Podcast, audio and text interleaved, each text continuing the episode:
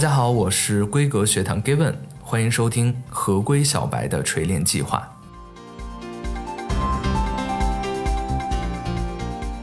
本期分享的话题呢是合规需要哪些资质，以及需要考哪些证书。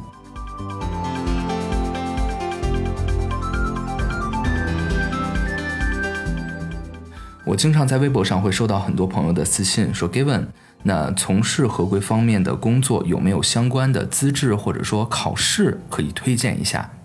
其实这个问题的本质就是为什么要考证？那为了避免盲目的去考某些证书啊，那我建议大家在考证之前一定要思考一下自己的初衷是什么，也就是说考证书咱们到底是为了啥来考的？给大家分享一个合规官曾经讲给我听的一个事情哈。那这位合规官呢，他在外企就职工作是。需要经常的跟美国的同事以及美国的律师来沟通。那在其中的一次会议上，就一个事项的合规性的问题就讨论起来了。但是呢，当时美国的律师就直接反问说：“您了解美国吗？您懂美国的法律吗？我为什么要听您的意见呢？”其实听起来是有不礼貌的感觉哈。但是职场其实就是这么现实的。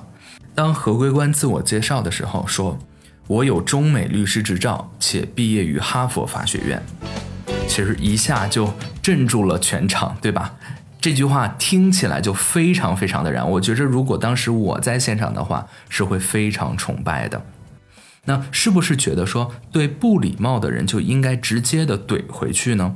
其实事情的细节咱们就不再去纠结了。但是说真的哈，证书以及学历足够让对方在一分钟之内留下非常深刻的印象，并且显示专业和能力，以及让对方信任你所说的，而不是说正儿八经的胡说八道啊。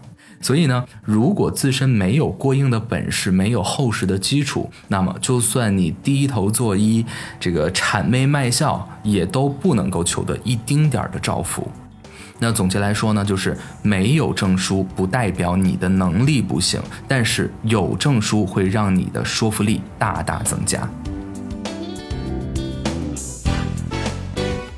故事讲完了，那我要讲讲说考试的必要性。一是证书是能力的抽象体现，它代表了你的努力和学习能力，并且是学习过程和结果的证明。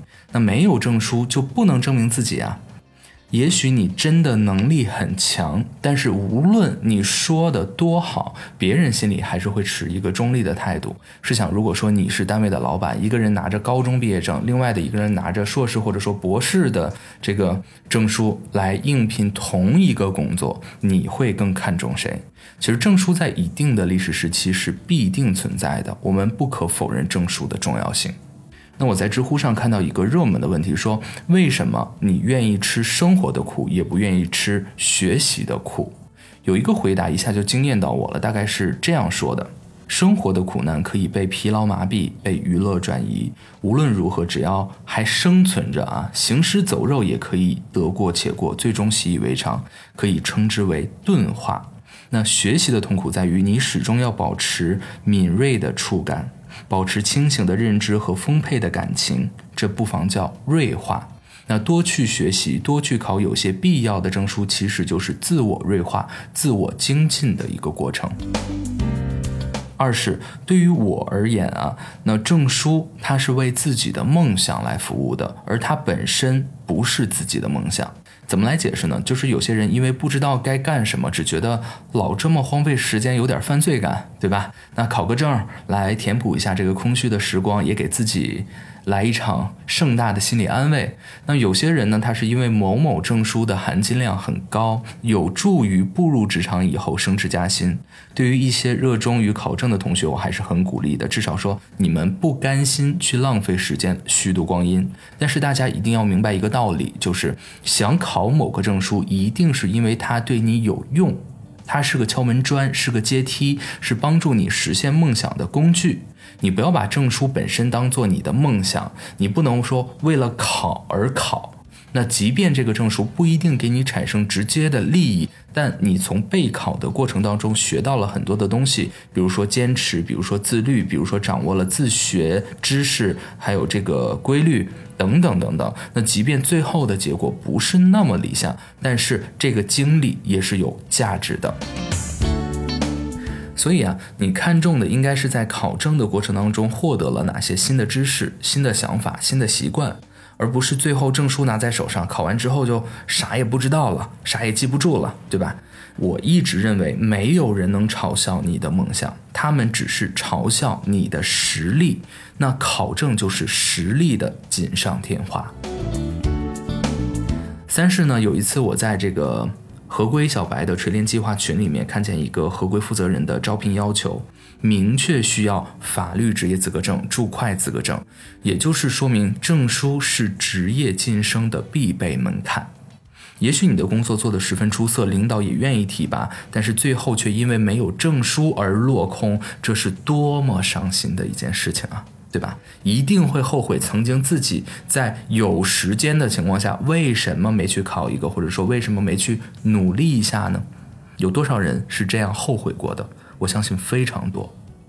那这个时候也有人会说，有些领导就是没有证书的，照样不是指挥一群有证书的人工作上班吗？其实对于这一点，我不否认啊，而且真实存在。其实这样的领导也很多，对吧？但是这样的领导，他要么是能力超强，要么就是有铁关系。那对于我们这种有能力但是缺点关系的人，该怎么办呢？你只有凭借自身的努力，在能力范围做到最强，把自己打造得更加完美。但是请记住一点，机会是留给有准备的人的。当机会来临的时候，你自身不行，那又怎么样的去抓住这个机会呢？那本期重点来了啊！对于合规来说，最重要的当然是学习跟合规领域相关知识，才能真正的提升自己。毕竟一个人的能力水平如何，来源于掌握知识的多寡。那哪些证书值得来考呢？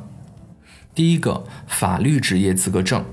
其实学法律的人都知道哈，不学法律的人也一定听过。毕竟法律职业资格证在。呃，考试界又被称为天下第一考，那它的含金量是在职业考试排行榜首的一个位置。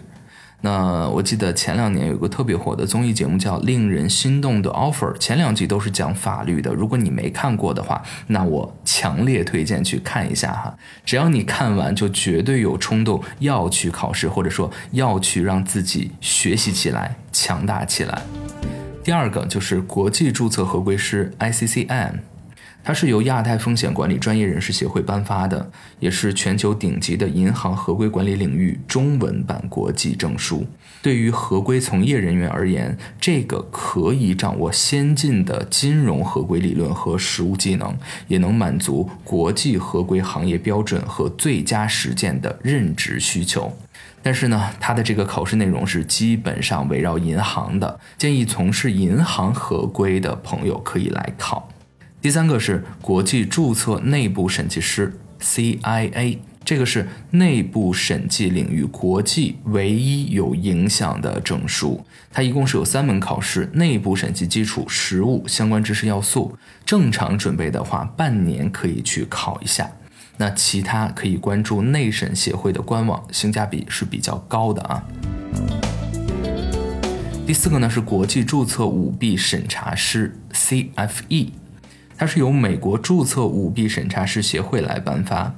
注册舞弊审查师协会呢是世界上首屈一指的反舞弊培训和教育提供者，也是迄今为止全球唯一一个专门针对反舞弊的专业性组织。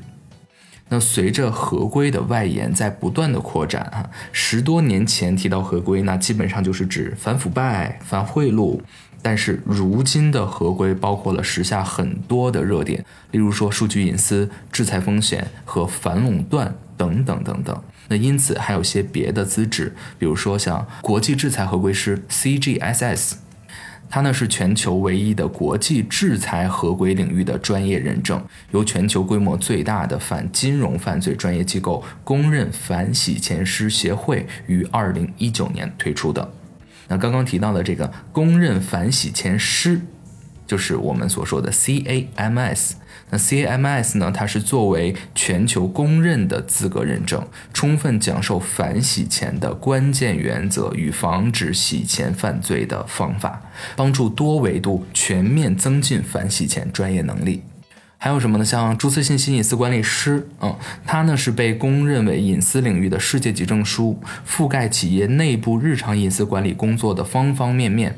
那从隐私治理到隐私管理，到如何组建这个隐私团队，制定隐私保护 KPI，开展数据的评估，制定隐私制度，进行培训，以及隐私事件的影响。另外，很多合规方面的问题的出现，其实都离不开“钱”这个字。那因此呢，注会啊，就是我们 CPA，它也对合规的这个工作有帮助。尽管呢说 CPA 的考试内容比较多，也比较难，但是从会计、审计到法律、成本管理还有风险管理，CPA 它几乎涉及到了财会行业所有的基础知识点。而且呢，通过系统的学习，也能够形成一个完善的财会知识体系，专业水平那自然就不必多说了，在工作当中也有非常非常大的一个优势。所以说，开挂的人生离不开证书的助攻，你多学一样本事，就少说一句求人的话。那我希望大家能够自律起来，毕竟自律的本质是亲手干掉另一个颓废的自己。但是我还是建议哈，合理的自律是锻炼，不合理的自律那只能叫折磨。大家要结合自身的情况去选择适合自己的。那今天的节目到这里就要结束了，希望大家都能够知规、懂规、合规，做到合于心、归于行，都锤炼为合规大咖。我是规格学堂 Gavin，我们下期见。